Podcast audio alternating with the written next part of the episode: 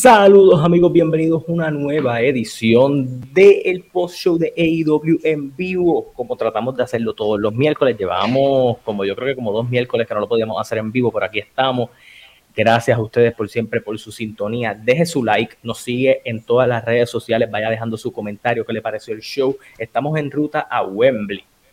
Eh, pero, pero, hay muchas cosas buenas que decir y hay un montón de cosas malas que decir, pero antes de arrancar a hablar de todo eso, les presento a mi compañero de siempre, el oráculo, el hombre que todo lo pega, como si fuera Don Omar, Douglas Vigno.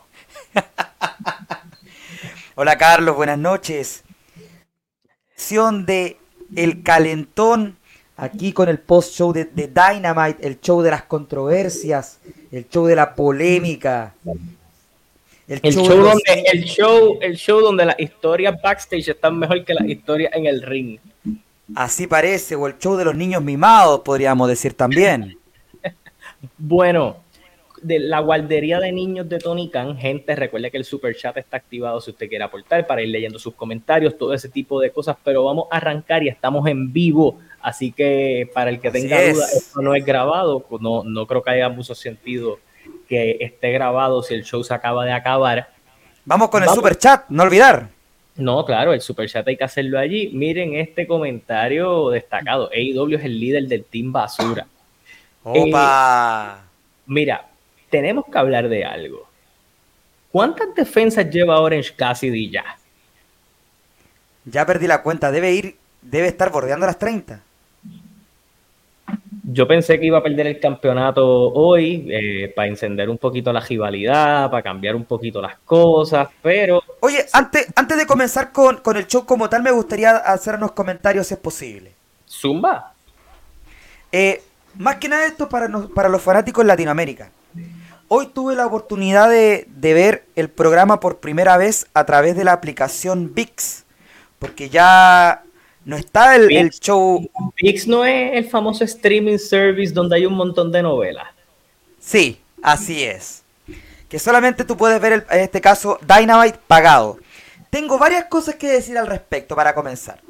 Primero, eh, la transmisión se dio bien. Eso, eso es válido. Lo que sí, solamente está la transmisión en español. no, hay, oh, no hay versión en inglés.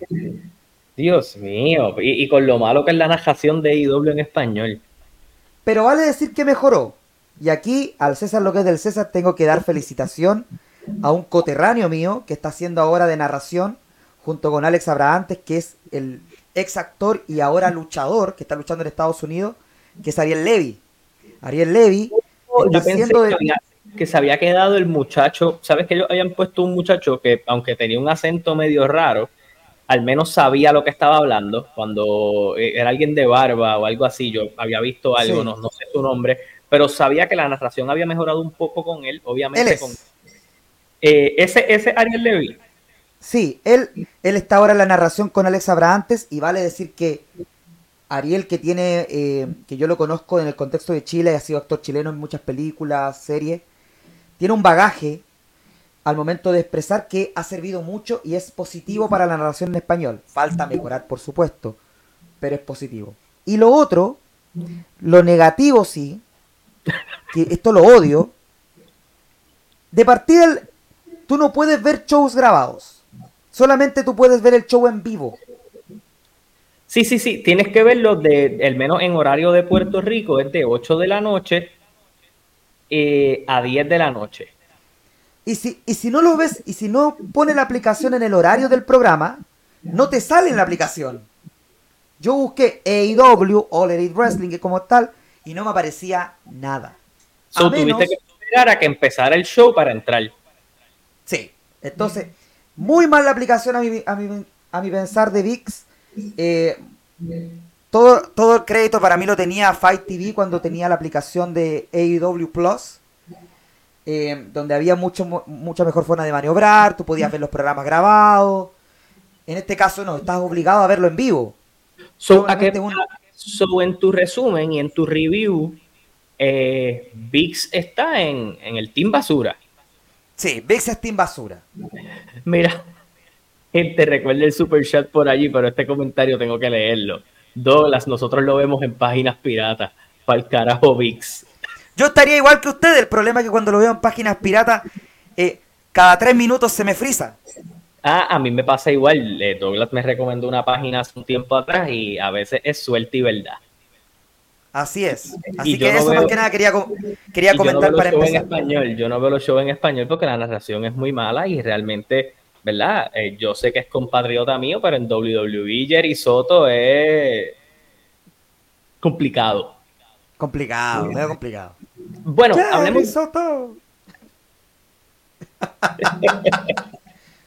Miren, hablemos del, Chinitas, del basurín número uno en este canal. Eh, defendió el campeonato ante Utah. Ajá, yo creo que tú nos puedes dar más data de esa lucha como tal. Pero de lo que yo sí quiero hablar es básicamente lo que pasó después de la lucha. Y es que después de la lucha regresó el drogadicto número uno de AEW, eh, Eddie Kingston. Eh, y básicamente lo que se cuadró aquí fue un Stadium Stampede de 6 contra 6, donde el Blackpool Combat Club contra tres personas que no sabemos quiénes son, eh, contra los Best Friends, contra los Lucha Brothers y Eddie Kingston. Ven acá. ¿Quién pudieran ser los tres que puede traer el, el, el Blackpool Combat Club? Buena pregunta. Mira, antes de eso, eh, acabo de confirmar y son 30 defensas. Dios mío. Son, son 30 defensas y ni una maldita historia, Carlos. 30. Llevamos con casi como campeón desde octubre del año pasado. Bueno, y entonces yo leí, no sé, yo creo que fue en una promo que alguien dijo que el mejor campeón que hay en AEW era Orange Cassidy. Y yo dije, yo me quedé como que, pero, pero ¿qué es esto? Es, es, cuático pensarlo, pero, o sea, puede estar en la conversación por, por el término de defensa, pero si tú lo ves en términos de historia, Orange Cassidy no ha tenido una historia con ese campeonato o ha, o ha entrado dentro de otras historias. ¿Qué es lo que estamos viendo ahora? Bueno, se eh, vuelve a mí, me, después de... a mí me hubiera gustado que estuviera llevado a Moxley Orange Cassidy con una historia por el campeonato. Pensé que iba a ser esa la línea. Y la línea fue, vamos a meter a todo el mundo que no tiene nada que hacer aquí. Ahora, no hay que descartar que pudiera seguir siendo esa línea tomando en cuenta que la semana siguiente es Quizás en ah, Chicago termine siendo Moxley con Cassidy. Sí, y, hay unos comentarios de Orange Cassidy que los voy a leer después, pero cuéntame, eh, ¿tienes alguna idea de...? Yo pienso que va a ser alguien de Japón. Puede ser. Yo creo que... Es que aquí lo raro de, este giro, bueno, Eddie Kingston hace su regreso después de su excursión en el G1 Climax, que dentro de todo estuvo relativamente buena, fue una buena experiencia para él. Eh, pero lo raro es que este, toda esta historia que no ha sido tan larga, partió con una guerra de facciones. Los Best Friends por un lado, los Lucha Brothers por otro, el Blackpool Combat Club por otro. Entonces yo pensé... esto empezó en el show, en el show más irrelevante que produce Tony Khan, que es Ring of Honor. Claro, empezó en, en, en Dead Before Dishonor. Exacto. Ahí comenzó toda esta historia y después fue siguiendo a través de los shows de Dynamite. Y para llegar a este punto. Bueno, lo de Eddie Kingston ya se venía cocinando desde hace bastante rato. Y que era algo que, no habían podido hacer. Recordar que el plan original que tenía Tony Khan para Dead Before Dishonor era Claudio Castagnoli con Eddie Kingston, pero como, fue, como fue al, al, G1, no pudo hacer esa lucha. No, no, aún no puedo ver quiénes van a ser esas tres personas que van a acompañar al Blackpool Combat Club. Puede ser gente de Japón, aunque tampoco me hace mucho sentido. Eh, yo creo que quizá van a terminar siendo tres figuras random que van a sacar. En los comentarios eh, mencionan a Homicide. Pero es que Homicide, ¿qué sentido tiene traerlo si no va a ser junto a Eddie Kingston? Yo lo que pienso ah, es... ¿Sabes quién pueden ser? No, tú no me digas que Nick Gage. No, tengo a dos. Zumba. Pero, pero no sé si va. A menos que hayan arreglado su diferencia. Santana y Ortiz. Ah, para Abraham Powerful, sí, que, que sería un buen escenario para ellos regresar. Tomando en cuenta que venían con una historia con Eddie Kingston. Sí, exacto. Yo creo, yo creo que tú puedes venir y contar una historia, ¿verdad? Eh, también aquí en los comentarios mencionan a Lance Archer, que me haría sentido y voy a explicar por qué. Yo siento que esta lucha es una lucha para, más allá de, que está contando la historia de Kingston y Moxley y metieron a Orange Cassidy, muchas de las personas que están involucradas en esta lucha son porque fueron gente primordial en el inicio de la compañía. y, no los quisieron dejar fuera de Wembley. E, e, es la realidad los Best Friends realmente no han tenido un spot importante en pay-per-view hace mucho tiempo. Los Lucha Brothers estaban de exhibición en Ring of Honor. Tú los viniste a traer para acá directamente de lo que estaban haciendo en otras áreas por esto. Obviamente, Pac no va a ser porque Pac está lesionado y ya tiene una historia corriendo con ellos. So, yo creo que el escenario perfecto pudiera ser Santana y Ortiz y Lance Archer. es bueno porque Lance Archer venía igual de una historia media inconclusa con Orange Cassidy. Recordad que hace como un mes atrás retó por el campeonato internacional. Orange Cassidy ganó por cuenta fuera, por lo tanto, eh, Lance Archer como que quedó medio frustrado por esto. Podría ser una posibilidad.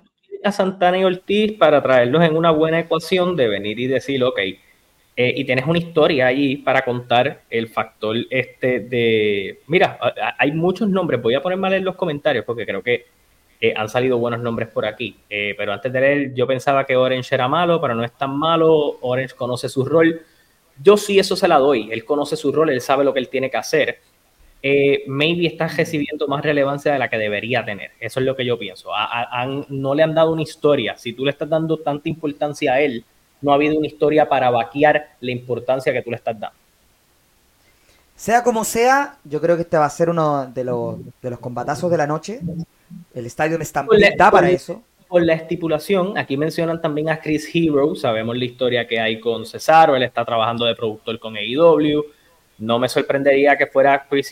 Sigo contando que puede ser Santana y Ortiz, que los mencionaron, porque ya ellos los pusieron como Proud and Powerful de nuevo puedes contar la historia de que Eddie Kingston lo sustituyó por los Lucha Brothers, se lesionó y todo este tipo de cosas. tienes una historia para continuar después, considerando que tiene All Out luego. Cierto. Y puedes tirar esa lucha también para, para All Out. Entonces, porque a mi pensar, All Out tiene toda la, la forma de que va a ser un evento que se va a armar en dos noches. En, el Dynamite siguiente a All In y en el Collision siguiente a All In. Sí, exacto. Eh, quién sabe si hasta en el, en el mismo All-In, en el final de All-In, se cuadra All Out. Claro, entonces no, no es algo que, vaya a tardar tanto. Genuinamente, Pero, me dice a mí, y aquí me estoy adelantando a los hechos. Buen, dato que trae Abdiel. claro. E, ellos están vendiendo que Orange pues cada vez está más desgastado. En algún momento alguien va a capitalizar en ello. Eh, lo que sí yo creo es, yo creo, yo estoy bastante eh, pensativo en que creo que Orange Cassidy y John Moxley va a ser en All Out. Eso es bien probable que termine dándose allá. Eh, pero también pienso que el final de All In va a terminar siendo, y este es mi pensar, el Real World Champion encarando a quien sea el campeón mundial. Mm, bueno, ahí vamos a llegar. Yo creo que eso va a ser un gran tema para la próxima semana. Oye, hay otro nombre que pienso. Otro nombre que, se, que se me ocurre, tomando en cuenta lo que pasó la semana pasada. Daniel García. Daniel García también, considerando que se fue de allá, que el único que salió a salvar a Jerry con que eso es algo allá. Eh, más aparte fue Sammy Guevara. hay, varios roles que se van a empezar a sustituir por ahí. veremos a ver en qué termina todo este drama de, Orange Cassidy y Utah. Eh, Ok, hablando de dramas y de tríos, porque pues Wembley de cierta manera, y lo voy a decir ahora, lo más interesante de la ruta Wembley ha sido en JF y Adam Cole. Eh, porque el resto de luchas para mí todas son un, y, tengo la lista de las luchas que están confirmadas hasta ahora, es un pareo de un montón de luchas de trío y de un montón de gente. Eh, por ejemplo. Yo no encuentro que sea mala cartelera, ¿eh? creo que es una cartelera bastante potente. No, es una mala cartelera, pero sí es una cartelera que de cierta manera quiero tratar de tener a todo el mundo aquí. ¿Cómo lo hago? Pues voy a buscar hacer esto. No hay, no, no hay un. Realmente hay solo tres luchas que tú dices, ok, esto era Paulín. Eh, Adam Cole en JF. hasta el momento, hasta el momento, antes de seguir, disculpa. ¿Qué nota le pondrías al buqueo hacia Olin? 72, que creo que es una C. Mm, ok, sí, yo estoy me voy, Me voy con una C porque siento que, por ejemplo, Adam Cole en JF está bien buildeada, FTR con los Bucks también. Eh, todo lo demás ha sido bastante rápido. Lo de Jericho también, pero obviamente el payoff, pues lo vinimos a ver hoy. So, tendría que ver que ellos construyan la semana que viene, la última semana, y en los collision, y en el en los dos collision que quedan para este show. Porque considerando la situación, la única lucha que creo que falta por confirmar para All In es Samoa Joe con CM Punk. Sí, así es. Eh, porque fuera de eso ya casi todo lo demás está confirmado. Pero Vimos hoy en un segmento backstage Kenny Omega iba a hablar y todo ese tipo de cosas. Lo atacó el Bullet Club Gold y Takeshita. Ya, ya puedo decirle el nombre como es. Y terminamos cuadrando la famosa promo de la discordia que estuvieron hablando, que si no se grabó en Collision, la famosa promo que hizo Hammond Page. Esa fue la promo de la discordia, supuestamente, que al final del día dijeron que es que no había tiempo, que no era culpa de CM Punk. En fin, yo a, Mr. A Mr. Eh, no le creo mucho de lo que está diciendo, pero lo que se terminó cuadrando fue lo que se había rumorado la semana pasada. Kenny Omega, Hanman Page y Koti Bushi se van a estar enfrentando a Jay White, a Takeshita y a Juice Robinson. ¿Qué piensas de esta lucha, Douglas? ¿Qué crees de cómo se construyó? ¿Para dónde vamos con esto? Eh, dame un poquito de luz allí, porque si te soy bien honesto, no me ha gustado, ¿verdad? Y aquí puedo ser yo siendo tal vez un poquito más exigente de lo normal. Pero no me ha gustado mucho lo que han hecho con Kotibuchi en AEW, considerando que él es parte de la compañía, que él, que él firmó. Y solo lo están usando como una atracción luchística, pero no, no le has dado nada en, el en programación. Él no ha salido en ni un Dynamite. Eh, fuera de cuando hizo, cuando, mentira, porque él ni, él ni salió, salió en la pantalla. Eh, que él no ha hecho nada que no sea, no sea, no sea salir en los pay-per-views. A ver, en primer lugar, la lucha, la lucha va a estar brutal, de eso no cabe duda, esto va a ser un luchón. Porque los, los seis allí tienen las capacidades para querer robarse el show. Pero, ¿sabes cuál es mi tema, Carlos? ¿Se escucha bien o no? Sí, te escucho perfecto. Estoy, estoy escuchándote. Para mí es lucha de Dynamite. Sí, mano, e, esto no es lucha de pay-per-view, entonces aquí va mi otra parte y es a donde y, es donde me voy a dejar llevar hasta de los comentarios. No, y, disculpa la, interrupción, es que a mí lo que me, me sorprende es en tu evento más grande hasta el momento, ¿tú no colocas a Omega en una lucha singles? Que es ¿No le das un oponente. Aunque yo sé, Dale. escúchame, que yo sé que de cierta manera, ¿verdad? ¿Tú sabes qué yo hubiera hecho? Yo hubiera dividido esta lucha en dos partes. Yo hubiera hecho a Kenny Omega contra Takeshita, que es la rivalidad que había, eh, y era una lucha que mucha gente iba a pensar que Omega iba a ganar. Eh, era la historia, yo creo que era un buen build-up para Takeshita, y en el pre-show yo le daba el espacio a Hanman y a Ibuchi con Jay White y Juice Robinson, que vienen de trabajar en pareja excelentemente eh, con las luchas que tuvieron con FTR. Entonces, mira mi problema, y este es el, famoso problema que yo tengo con, con, con AEW en muchas ocasiones. ¿Por cuál es la necesidad, verdad? De cierta manera, de que un tipo como Don Callis, que estuvo criticando el Bullet Club por un montón de tiempo, parea a su niño prodigio con el Bullet Club. Esa es la primera. Muy cierto. La segunda es, me hace cero sentido también que tú vengas y me Jay White hace esas luchas de pareja y Jay White dice en Collision que él va a empezar a trabajar en individual y a volver a recuperarse. Tiene una lucha para recuperarse y de nuevo lo vemos con un montón de gente otra vez. Entonces es como que eh, es, yo siento que hay muchas cosas que ido en la marcha y este es uno de los problemas de buqueo grandes de la compañía. En la marcha tú tienes una idea y en el camino no importa si lo pusiste en televisión o no, tú lo desechas por necesidad. O sea, por ejemplo, si tú estás trabajando un arco de historia, que el arco de historia aquí siempre que fue Omega y Takeshita, y el payoff yo creo que debió haber sido aquí, y estás trabajando a que Jay White vaya como individual, ¿no hacía más sentido que Jay White hubiera ido con CM Punk, Omega con Takeshita y tenías luchas grandes allí? Yo estoy de acuerdo, estoy totalmente de acuerdo. Porque, no, eh, porque aunque a mí me encanta Samoa Joe, Samoa Joe no tenía necesidad de aparecer en este show en una lucha principal por la simple y sencilla razón de que él es una figura de Ring of Honor. Y si, y si ya tú pusiste los títulos en pareja de Ring of Honor en el pre-show y pusiste a tu campeón mundial y a su retador en ese pre-show, ¿no era mejor venir y poner que lo que está haciendo en Ring of Honor, que era, creo que Shane, el, gordito, que se me olvidó el nombre, eh, se va, Shane Taylor. Shane Taylor se enfrentara a Samoa Joe por el título de TNT en el pre-show de, Ring of Honor televisivo. El televisivo. yo creo que había muchas vueltas y no, y no hacía la cartelera menos interesante.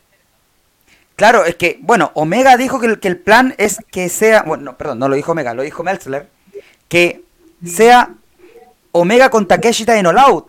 Pero ¿para qué tirarlo una semana más cuando podrías haberlo hecho en tu show más grande?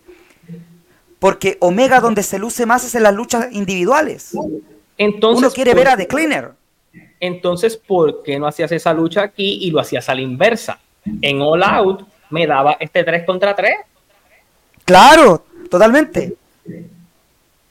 Entonces, ahí donde, donde no, me hace mucho sentido este, este pareo, además porque es muy random de la nada que a Takeshita ahora lo juntaste con el Bullet Club Gold, o sea, lo hiciste de un momento a otro, sin una explicación aparente, como hablamos recién, simplemente para juntar figuras que necesitas tener en el show grande. Pero mira el choque, mira el choque de ideas, para que tú veas dónde a veces es que yo digo, pero ¿qué pasa aquí? Takeshita, un segmento antes de que apareciera con Jericho, a confirmar que él es de la familia de Don Callis. Todo el mundo lo sabía, pero él lo era un segmento antes está con otra agrupación atacando a alguien y aparece a atacar a alguien en la otra, en el otro segmento con otro corillo. Mira, mira, yo te tengo un buqueo. Takeshita, Takeshita, y esto voy a hacer un vulgar aquí. Takeshita es la puta de los grupos en AEW. Es la, es la, es la, prostituta y, y, Don Callis es el, el, pimp. El pimp, él le busca clientes. Takeshita va, ah, pagaron 200 por mí, aquí voy. Voy a, voy a chingarme Omega.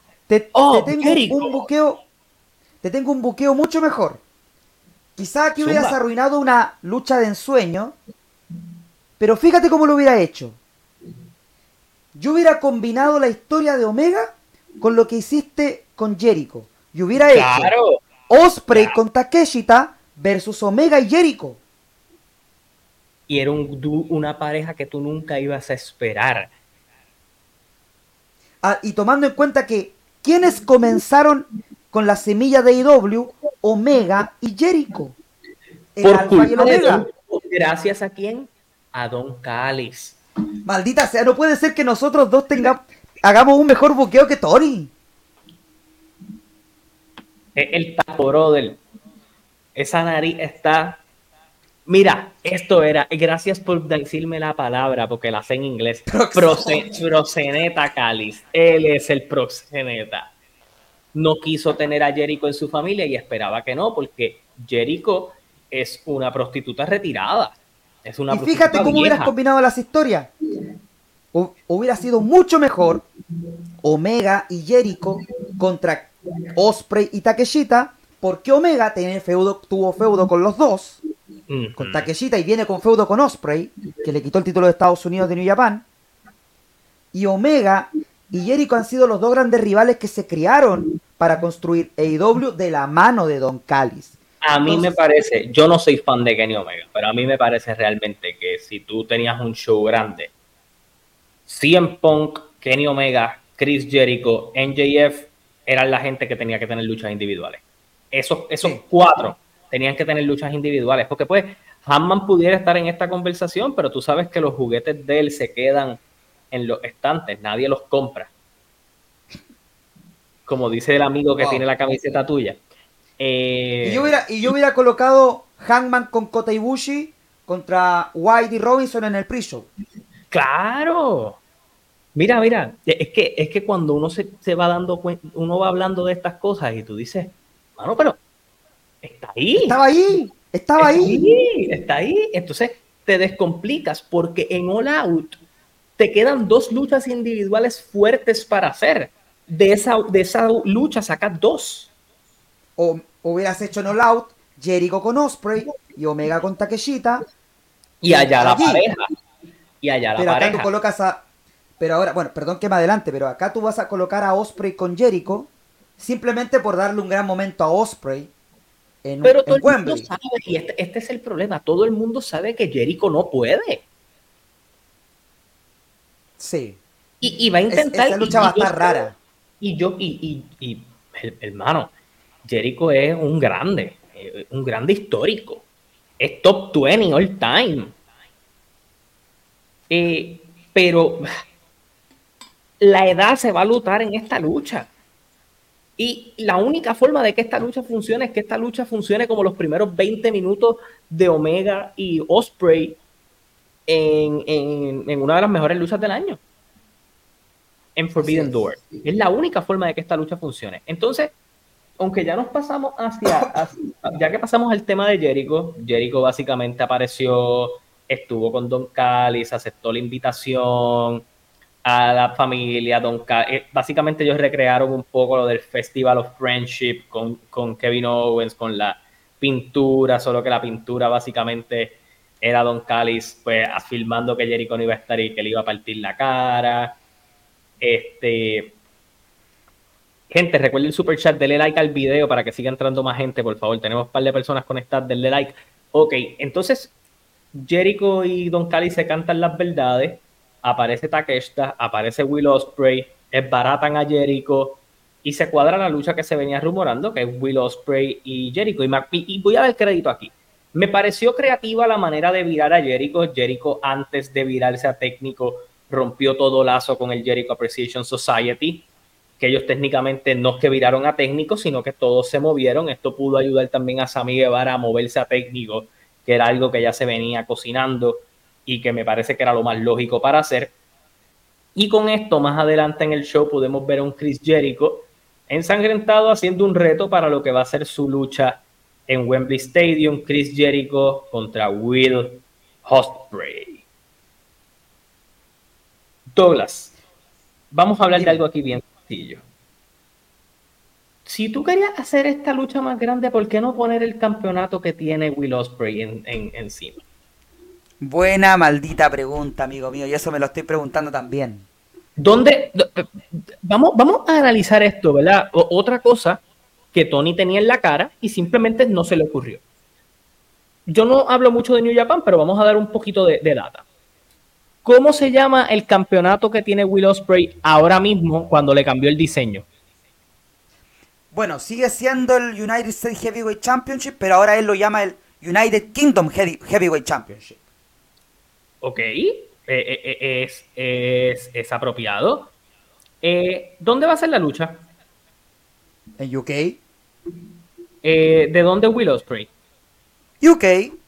Maldita sea, pues si te atacaron, te humillaron. Y Chris Jericho, y Chris Jericho quiere cobrar venganza.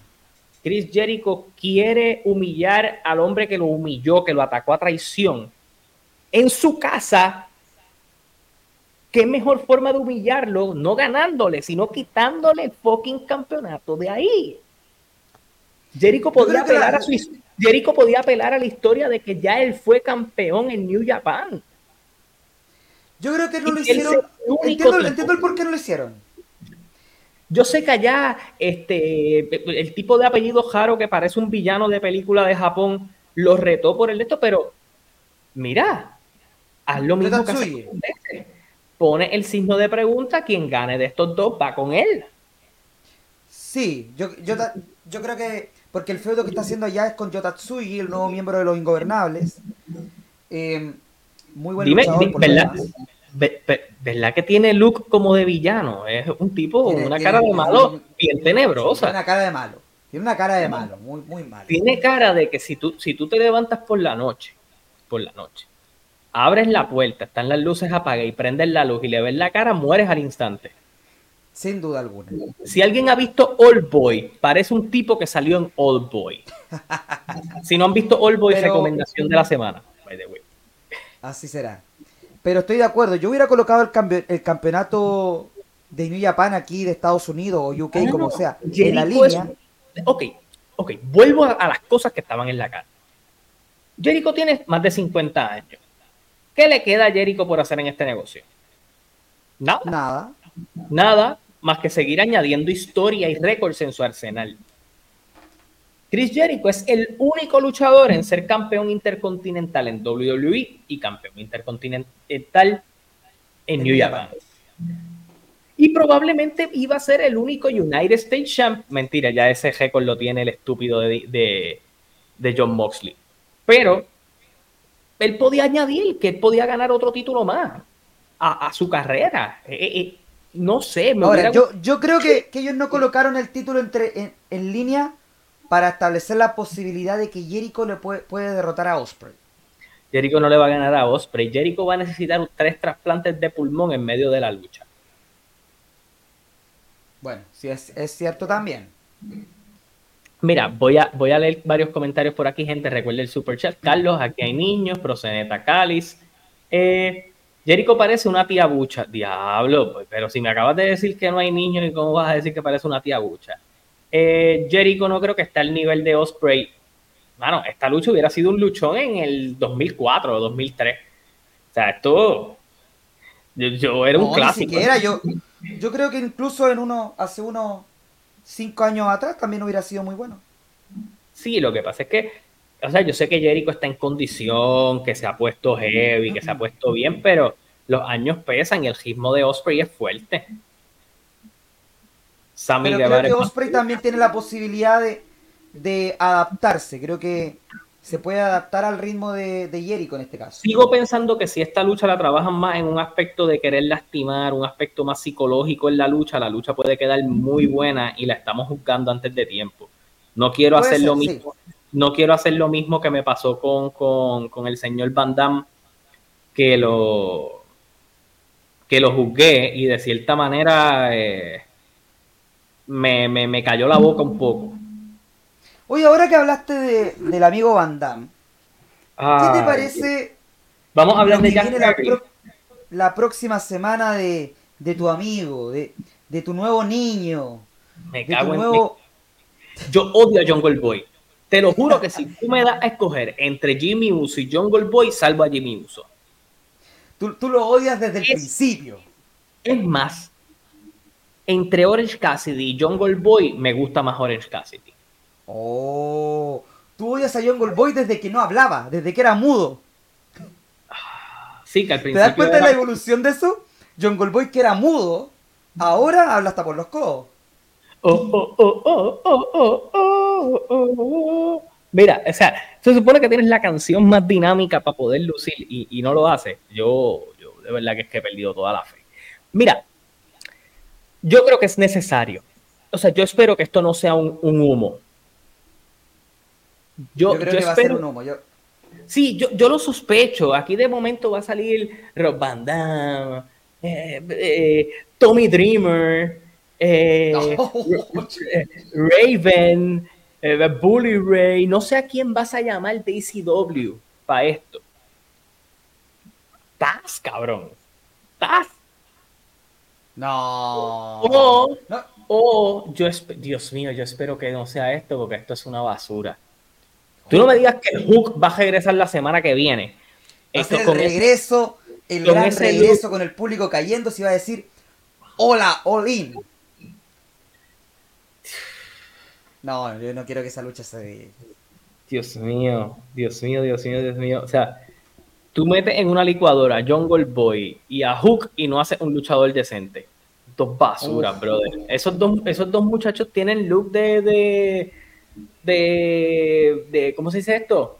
Ay, de, ¿cómo se llama la gente? De, fraternos. Parece que son de una fraternidad. Y que montan un party ahí y se meten ácido. Mira, volviendo al punto. ¿Tú sabes por qué yo pienso que de verdad deberían quitar el título FTW? Porque nunca tuvo credibilidad, no sirve de nada. Es que eso es un título que no vale nada. Ese título no vale nada. Entonces, quita ese campeonato porque qué sentido hace que AEW tenga dos campeonatos que no valen nada. Muy cierto. Entonces vamos con el hombre, e, e, el hombre vidrio, el hombre, el Jungle Boy, que se tiró un, un tantrum porque no le dejaron romper un vidrio, porque le echaron la culpa así en Punk. Pero aquí yo lo voy a defender. Todo el mundo se opuso aquí. A que todo el, todo el mundo se opuso. Tony Schiavone, los productores, todo el mundo le dice Mano, ese título se murió hace tiempo. El único, lo único importante que tuvo ese título fue cuando lo tuvo Brian Cage. Y la única razón por la que lo trajeron a esto fue para jugar con la idea de que Cage fuera campeón, tomando en cuenta que Moxley, que en ese tiempo era el campeón mundial, ¿te acuerdas que se había ido por COVID? Ajá, exacto. Entonces tuvieron que esperar esa lucha titular un poco más, pero eso fue después lo, mantuviste con ese campeonato por mucho tiempo, que después se lo diste a, Ricky Starks, después se lo diste a Hook, para llegar acá hasta John Goldboy, pero ni a Starks le ayudó a tener ese título, ni a Hook tampoco, pero tú puedes explicar en qué te va a ayudar un campeonato que no vale nada. Nada.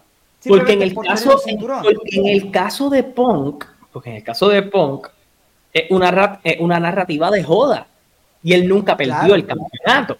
Y funciona para lo que quieras hacer, que yo supongo que eso va a terminar pasando. Es más, hacía mucho más sentido, Tony, te la, te la di de nuevo, de que toda esta historia con John Goldboy cambiando a Rudo, buscando un campeonato, porque es la narrativa de esto es que John, John Goldboy ha buscado un campeonato individual, es que hubiera sido por Orange Cassidy. Gracias. Que, ella, que ellos hicieron pareja un ratito.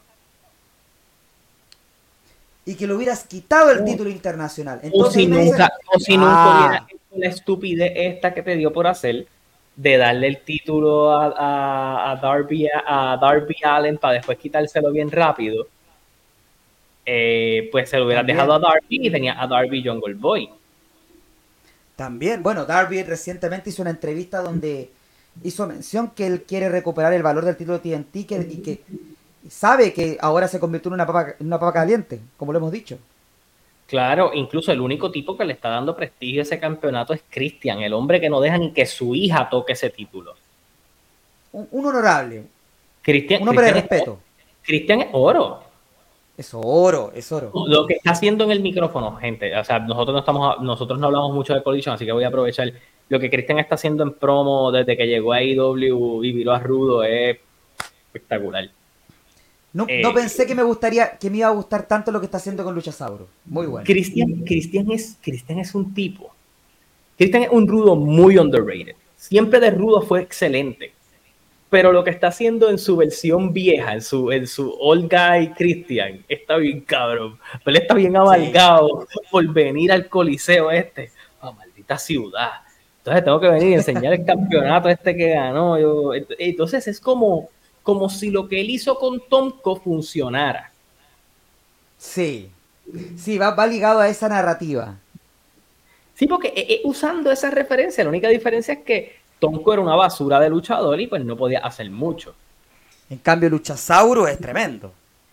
Sí, eh, su personaje es una, una porquería. Pero, pero es mejor luchador de lo que Tyson Tonko hubiera querido, hubiera, hubiera deseado ser.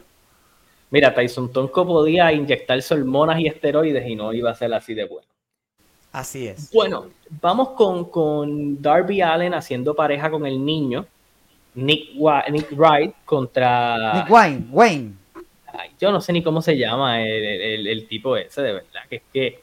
Esto fue una lucha bien de relleno. Esto fue solo. Esto fue lo que están haciendo con Darby. Darby está trabajando una historia en Dynamite y una historia en Collision. En Collision. Entonces, esta fue su historia de Dynamite. Así la cual, la cual, eh, lo único bueno de toda esta historia se llama Swerve Strickland. Que para mí, como Rudo. No solo eso. No, Swerve Strickland está haciendo un trabajo como Rudo excelente. Toda vez, cada vez que tú le das tiempo en televisión, él es un Rudo diferente, pero es un Rudo cool, pero es como. Es como el. Eh, ¿Tú te acuerdas de Killmonger en, en Black Panther? Por supuesto, tremendo, tremendo villano. Él, me acuerda de ese tipo de vibe. No, y aquí tengo que dar la sorpresa en el sentido que me tiene, valga la redundancia, muy sorprendido el rol de A.R. Fox. Creo que me, ahora empiezo a, conectar más con el luchador y este rol de rudo, hacer pareja con Swerve Strickland me gusta, me, está gustando lo que estoy viendo allí. Tú, has visto en, en, cada película hay un mercenario que está bien loco. Hay uno que está fuera de control. Pues Air Fox es ese personaje. Ese personaje. Pero siempre, me va a divertir, siempre me va a divertir ver la versión más loca de Sting.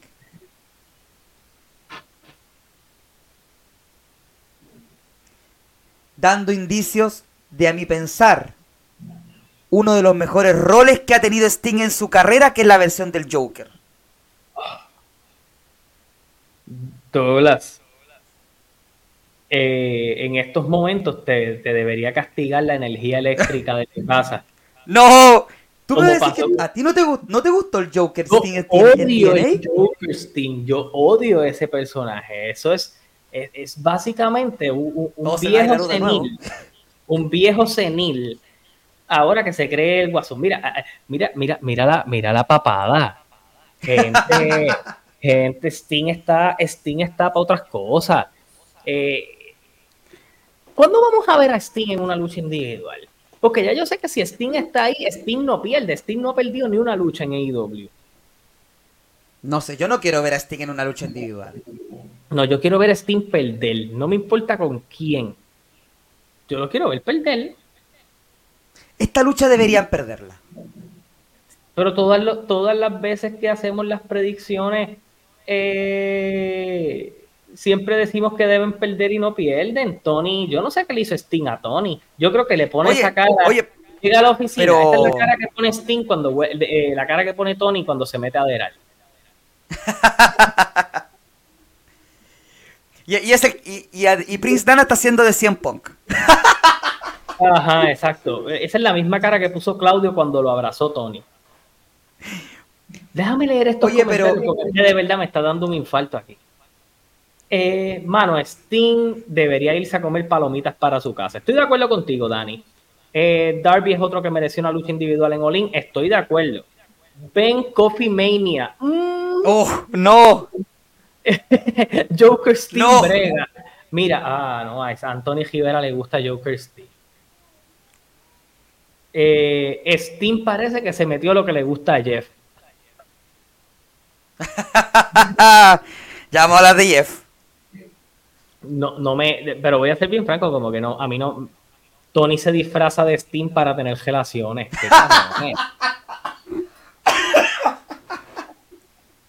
Yo quiero ver a Jeff Jarrett contra Steam una última vez. No, por favor, no. Les voy a hablar bien claro. Jeff Jarrett fue una firma que nosotros criticamos con cojones. Eh, y que dijimos, coño, pues de productor está bien, pero de talento, pues no. ¿Y saben algo? Jeff Jarrett ha lucido mejor que mucha gente de ese roster de IW. Ha lucido bien antes de, antes de cerrar de Sting, antes de cerrar lo de Sting para pasar a lo de Jarrett, me va a intrigar, bueno, va a ser parte de las predicciones la próxima semana, ¿desde dónde se va a lanzar Sting ahora? Tú sabes, el arco que está allá arriba en el arco. sí, porque si Jeff, si Jeff se tira, se mata. Sí. Oye, pero estoy de acuerdo. Vaya, vaya sorpresa ha sido Jeff Jarrett en AEW. Aquí dicen que Jeff Jarrett está teniendo mejor 2023 que Seth Rollins. No, no exageren. No me dijeron, de Tony Khan. me dijeron que Tony Khan y Jeff Hardy son bien panas. No lo dudo. Puede ser. Mira, que la cara que puso Steve fue la cara que puso Tony Khan cuando vio el, el, de los despidos. Qué cabrones. Ustedes no valen nada, por eso es que a mí me gusta este show. Mira, ok, déjame quitar el comentario por aquí. Jeff Jarrett contra Jeff Hardy. Voy a hacer un stop para explicar algo.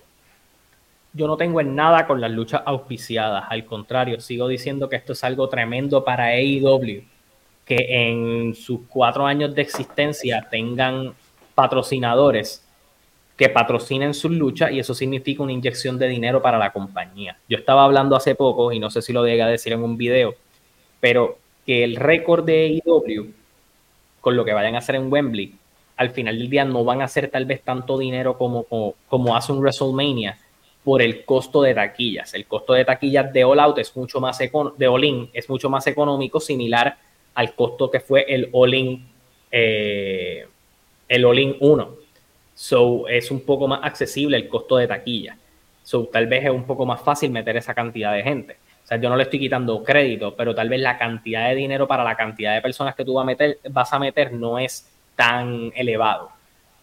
Con eso quiero llegar al punto de que que tengan una lucha auspiciada está bastante bien. Douglas, quiero que me hables de este dead match entre Jeff Jarrett y Jeff Hardy. Tú realmente me quieres hacer, hacer sufrir con esto. ¿Qué lucha más mala? O sea, en la gente en redes sociales, en, en X, ya no voy a decir Twitter, en X, em, decían que esta lucha está al nivel de cuando hace como, ¿cuándo fue? ¿Tres años? Que Denise luchó con, con Damian Priest, ¿te acuerdas? la lucha de los zombies. Donde se rompió el ACL. Ah, sí. La lucha de los zombies, auspiciada por esa película que tenía Batista. Sí, este, ay Dios, estaba hablando el otro día con mi esposa de esa película por un actor que vimos que salió allí y te lo juro que se me olvidó el nombre. Voy a en los comentarios. Es una película de Zack, de Zack Snyder. Estaba en Netflix. Me acuerdo, me acuerdo quién la dirige, sale Batista, pero no me acuerdo del nombre. Si quieren, si pueden decir el nombre en los comentarios, me dejan saber. Pero y aquí tenemos esta lucha de. Se supone que es que viene un juego de Texas Chainsaw Massacre y mm. esta gente se fue a hacer una deathmatch bien anormal porque es que, ¿por qué pones a Jeff Hardy? Yo entiendo, pero Jeff no está ya para esto. Claro, entonces, lo más divertido es que para no usar, eh, para que no se, eh, para ver el tema de la sangre, te diste cuenta que se echaron como pintura. Sí, eh, fue como, como en las películas de misterio que usan la paila la, la paila esta de, de, pintura. Esta fue una lucha sacada de la nada, sin razón más allá de una promoción, porque no tenías de por qué juntar a Jeff Hardy con Jeff Jarrett. Supuestamente esto no fue de las luchas que anunciaron de relleno por la gente que ellos mandaron para Hawái. Sí, esta fue como la lucha como para promocionar el show de, de Fight for Fallen. Pero fue una lucha terrible. La lucha tendría que haber sido Jeff contra Jeff, los, dos tocayos, pero al final esto fue una lucha de pandilla. Porque aparecieron todos. Apareció Karen Jarrett, apareció eh, Jay Little, eh, Satnam Singh, el chico. ¿Y ese, look, y, ese, look de Satan Singh? No tengo idea. No, ya, yo, ya no entiendo nada. Pero te voy a decir algo. Mira, aquí lo dicen. Eh, fuera de vacilón, Jeff ya ni el Swanton Bomb puede hacer. Cada vez se queda más corto. Jeff Hardy ya no puede hacer nada. O sea, hasta el. el ¿Cómo se llama el movimiento que hace la. Ay, que se me olvida, el, giro. El twist de Fate, el, de, el de Matt el Twist el twist of Fate ya ni le sale. Y yo creo que hace tampoco... como. gira re mal.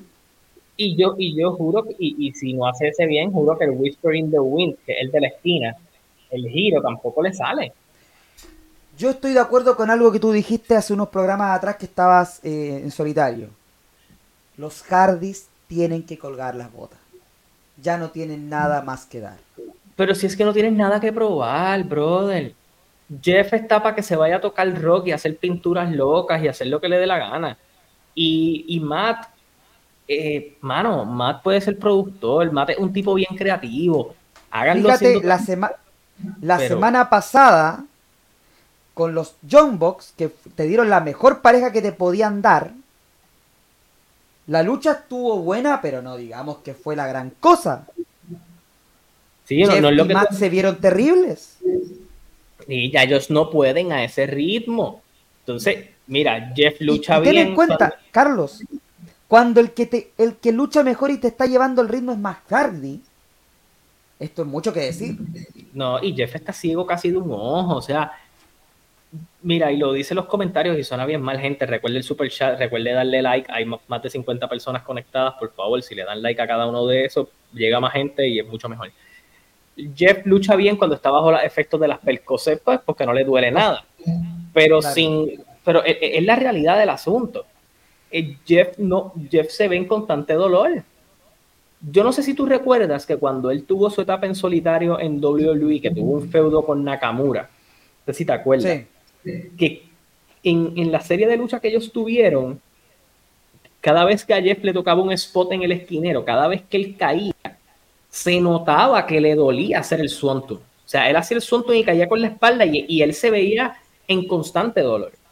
Incluso él hizo un spot que, fue un suonto hacia afuera, que se dio con el borde, yo no sé si recuerda. Hacia el borde del ring, que fue en SummerSlam, del 2018. Y, yo creo que la lucha la cortaron por eso. O sea, si la lucha iba a durar mal, la cortaron bastante por eso, porque él se vio muy mal. Es que la, es que la, etapa de Jeff Hardy en solitario en WWE estuvo bien marcada de luchas no muy buenas. Yo puedo contar algunas cosas. Puedo contar en la lucha en escalera que hizo con Sami Zayn y AJ Styles, que fue tremenda. O la, la serie infernal que hizo con, con Randy Orton. Tú no tienes mucho break de fallar con ninguno de esos de los nombres que mencionaste. Muy cierto, entonces. Pero Jeff se transformó en el hombre spot. Sí, eh, él es Shane, él es Shane McMahon. Era Shane McMahon, el, hombre spot. Tú ibas a estar ahí para hacer tu spot grande, para hacer tu spot extremo, nada más. Entonces el problema ahora con Jeff es que se acostumbró tanto al spot extremo que sin el spot extremo Jeff no es relevante. Jeff Porque, y, Jeff era relevante por su estilo, por su, porque te hacía una lucha dinámica, te hacía una, eh, era un estilo más high flyer que, que te hacía los spots extremos, pero eran algunos, pero lo que más brillaba era su estilo volador. Ahora solamente puedes hacerlo extremo. Jeff ajustó bastante en una etapa que él tuvo en Impact y de lo último que hizo en WWE en solitario como main eventer, que no tenía que hacer tanta, tanto spot, sí hacía uno que otro, pero y fue donde mejor lució. Y yo no soy fan de Jeff, yo lo he dicho en muchas ocasiones y la gente lo sabe. Pero da mucha pena verlo así. da eh, mucha pena. Da mucha pena porque no se ve, no se ve bien y no se ve que quiere estar ahí, no se ve que se lo está disfrutando. Eh, Jeff no, no, tiene por qué hacerlo. Jeff tiene un legado. Y, pensar que antes de irse a IW, cuando Jeff se fue simplemente de WWE, el plan era ser la víctima del jefe tribal. Esa lucha hubiera sido bien mala. Roman lo hubiera baratado, pero a unos niveles. Esa lucha hubiera sido bien mala. Gente, los usos luchan en un ritmo más lento y yo estoy seguro que los Hardys no pueden con los usos. o sea, yo solo, tuvieron una lucha, creo, recuerdo en WWE. Pero que, eh, fue cuando con la mejor que hicieron ellos en pareja en WWE fue con The Bar. Y es porque los, ellos se podían ver dinámicos con ellos, con lo poco que les quedaba. Entonces, como estaba, como estaba diciendo, yo creo que los Hardys como grupo, como, como equipo, ya no tienen más que dar. Yo creo, yo soy de la idea de que ya tengan como un último feudo, o no sé, un feudo con FTR, no sé, por los campeonatos. Sí, sí, que no lo gane, me refiero, pero de despedida. Sí, sí, sí, que FTR lo, él lo saque. Entonces, algo de despedida y que ya. O dale eso, o dale eso, dale eso a Acclaim, dale eso a, a, Jay White y a Juice Robinson, dáselo a alguien que lo vaya a aprovechar, pero ya ellos están para estar de salida, ya ellos no pueden hacer nada. Así que, más, allá de. Es lamentable, es lamentable, pero.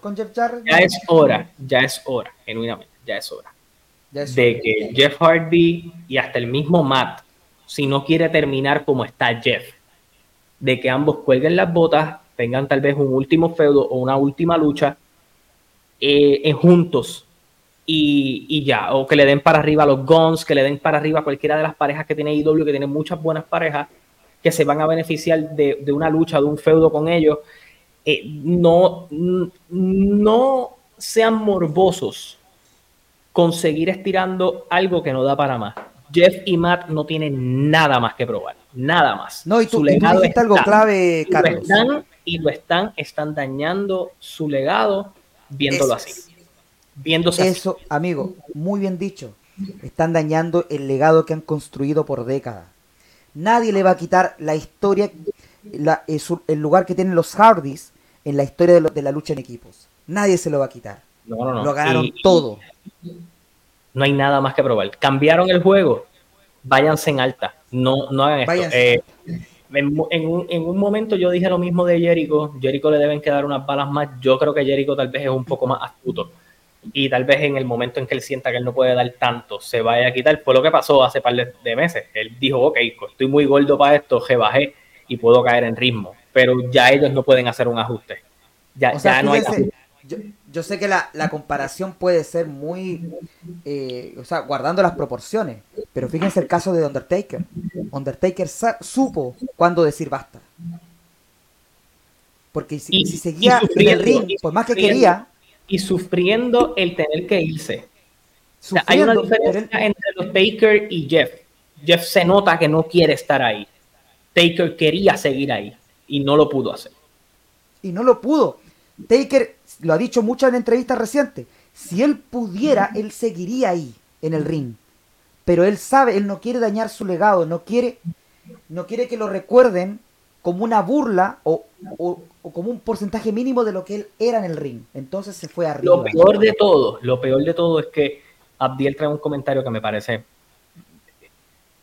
es una desfachatez y, de cierta manera eh, creo, creo que es lo que Tony quiere hacer. Tony tal vez quiere darle unas luchas individuales para que Jeff se reivindique. Jeff no puede más. No puede más. No puede, no puede, no puede. Y, yo creo que si esa era la idea, no puede. Eh, Alan dice aquí, la última lucha de Jeff debió, haber, debió ser cuando lo arrestaron los policías. la gente es bien mala.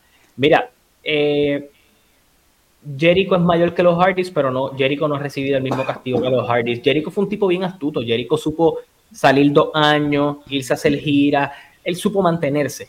E incluso tuve un tipo como AJ Styles, que también es mayor, y no está tan maltrecho como, como ellos, porque Jeff se dio demasiado castigo y, el abuso de sustancias también es bien claro.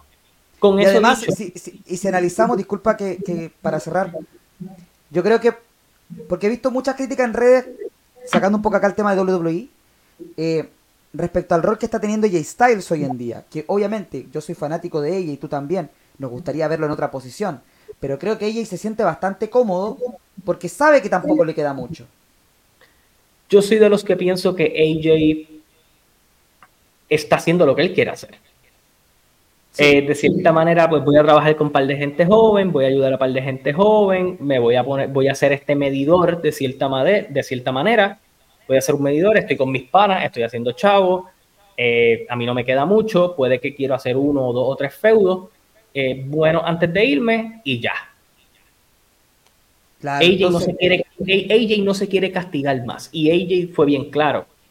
él dijo que la lesión a él lo jodió, o sea, como que lo jodió en el aspecto de que, ok, yo no quiero volver a pasar por eso, voy a ajustarme a hacer unas cosas diferentes.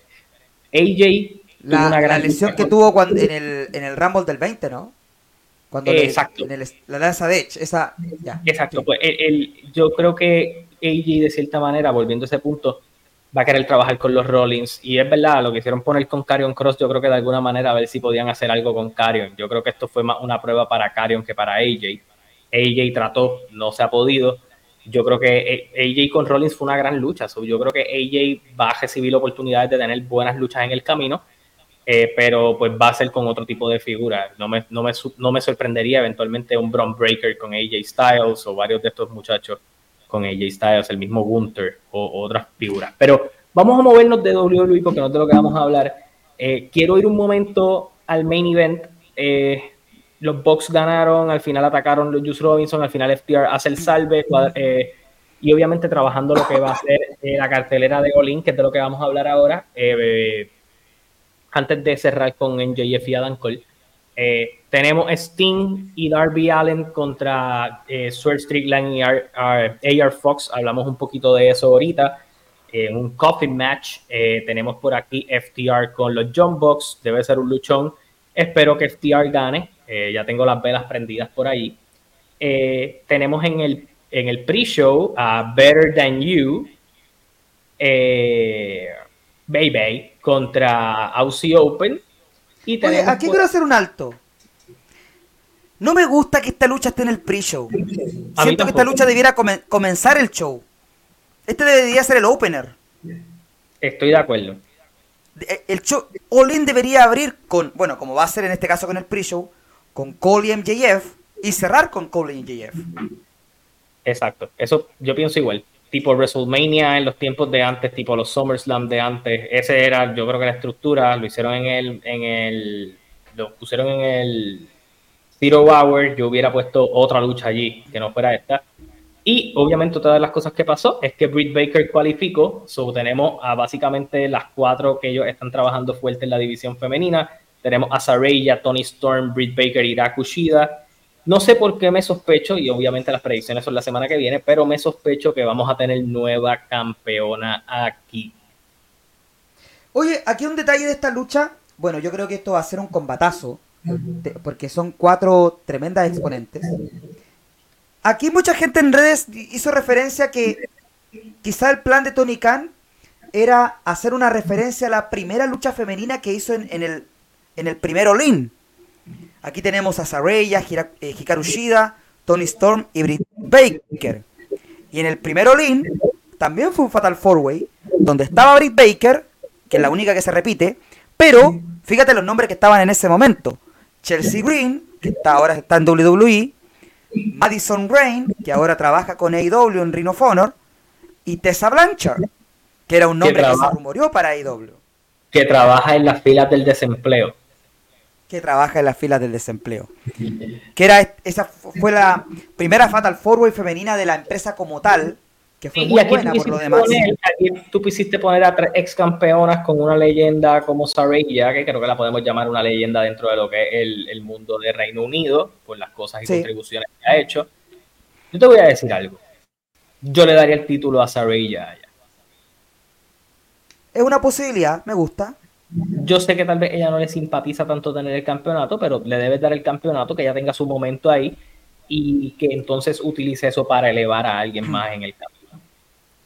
Y claro, y, haciendo la referencia para, para, ir al main event de las luchas que se dieron en el primer Olin, comparándolas con el actual, el 3 contra 3, que ahora tienes Omega, Hangman y Kotibushi contra White, Robinson y Takeshita es muy similar al primer evento estelar del primer Olin, que fueron Kota Ibushi, que se repite, con los John Box. En ese momento fue contra Rey Misterio, Bandido y Rey Fénix.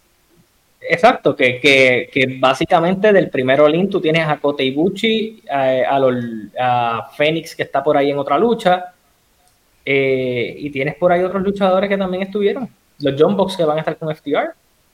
Yo creo que aquí lo que, lo que Tony Khan quiere hacer es combinar a los elementos que funcionaron en el primer Olin, que se mantuvieron en AEW, con las figuras que fueron impulsando después. Exacto.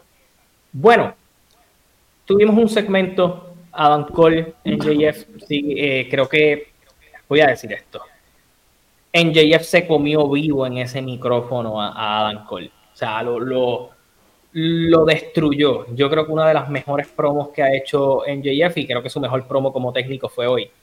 Eh, ese factor de yo me jodí desde abajo, desde el primero link, eh, yo agarré una oportunidad, probé que soy un talento generacional, me gané el campeonato, soy de los mejores en la industria en estos momentos, tuve que hacerlo y es un honor para mí que en el show más grande me enfrento a mi mejor amigo, algo que yo valoro mucho, pero no hay nada que yo valore más que el campeonato mundial. Y yo no voy a perder ese, y yo no voy, una victoria para mí en Wembley me hace legendario. Y yo creo y lo sigo diciendo. Todo el mundo espera en JF virándose y yo sigo apostando que va a ser Adam Cole. O sea, va a todo, estar interesante las predicciones del próximo miércoles. Todo indica eso. Porque todos sabemos que en JF eh, eh, y su promo de cierta manera fue yo estoy dispuesto a hacer lo que sea por ganar. A mí me importa más ganar que esta amistad. Eh, obviamente Aussie Open entre y todo lo demás. También tenemos a, a, las novias celosas de Adam Cole mirando, pero este factor de las novias celosas mirando es como el, es, es algo que están sembrando por ahí. Oye, aquí también quiero, quiero hacer una crítica.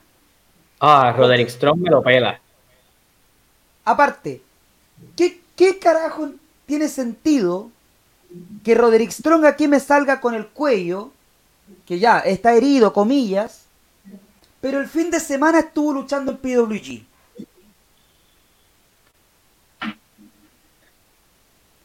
Entonces, Juan, ¿cómo cuidas así la historia? Y para Mar, y para, irónicamente, sale en PWG para luchar, que tuvo una lucha eh, dentro de lo poco que pude ver ahí en, las redes, que estuvo buena, en su regreso a PWG, y luchó con el cuello ortopédico, irónicamente. So, eh, eh, intentando cuidar, cuidar la historia de la manera que sea.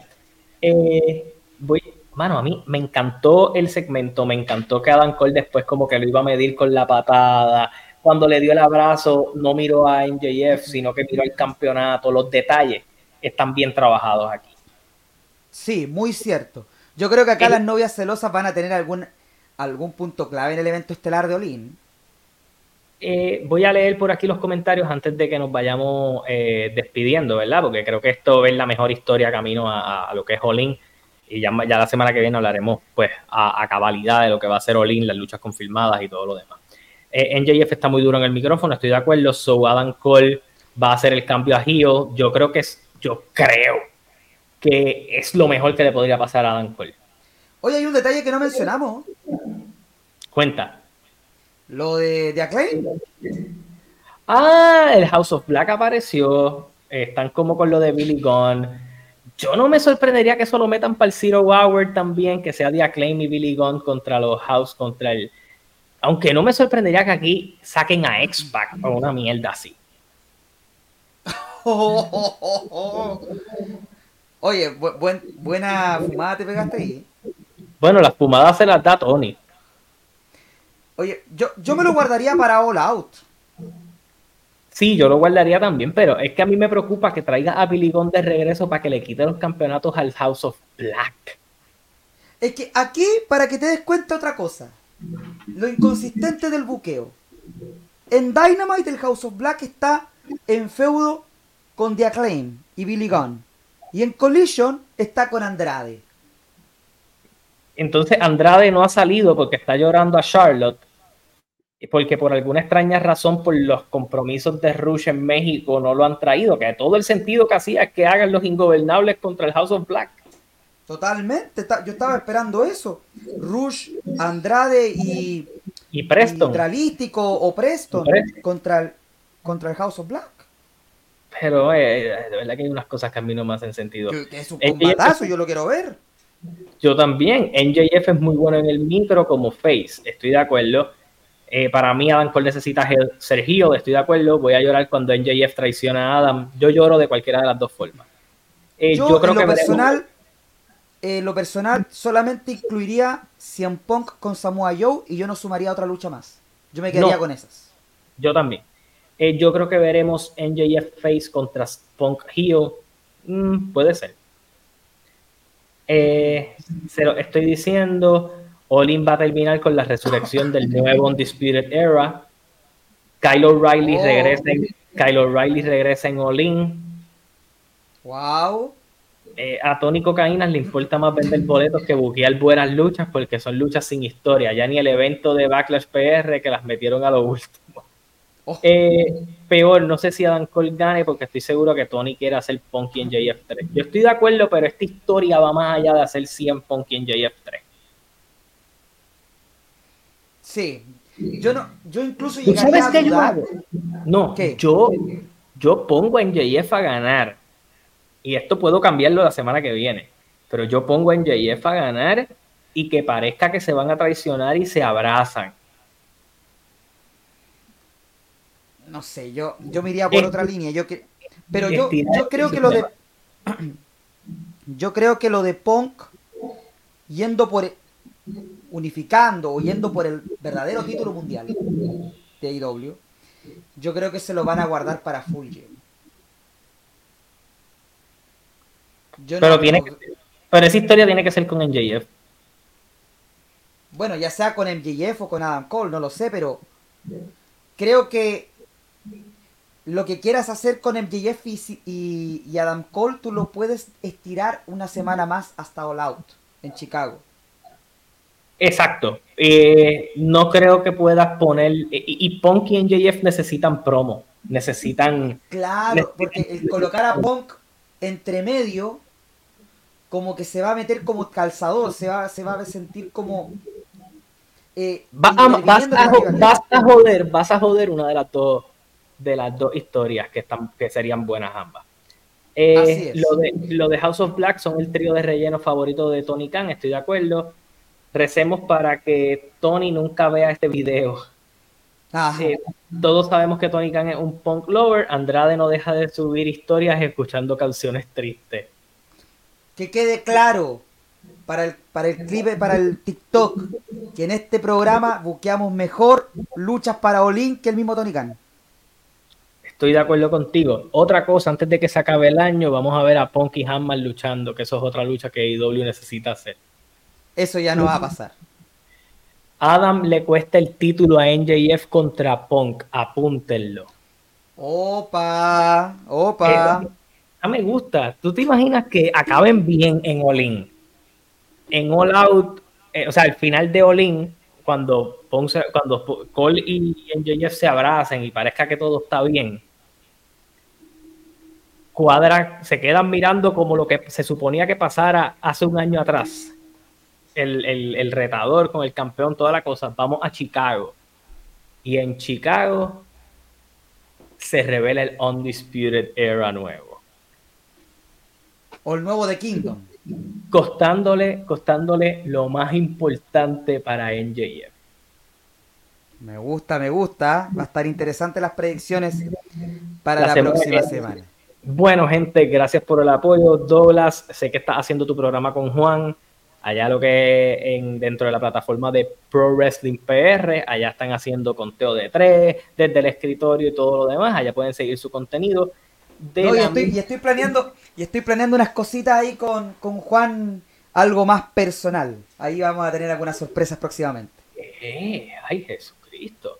Mira, este comentario hay que decirlo para el final. Oráculo, tú no eras así. Él llega aquí y se daña porque hay que tener variedad. Bueno, gente, gracias por el apoyo, gracias por estar aquí. Recuerden que el oráculo es la gente libre. Eh, Claro, el agente libre más cotizado. Así que nada, esperamos obviamente el miércoles que viene estar en vivo con Douglas. Vamos a ver si el lunes también podemos hacerlo, pero lo que sí es garantizado es que el miércoles nosotros tenemos post-show de AEW, pero el post-show va a ser un post-show de predicciones. Así que usted ponga su campanita, suscríbase al canal. Si usted es fan de AEW o es hater de AEW, este programa es para usted. Así que hasta la próxima, se cuidan, nos vemos. Gracias por el apoyo.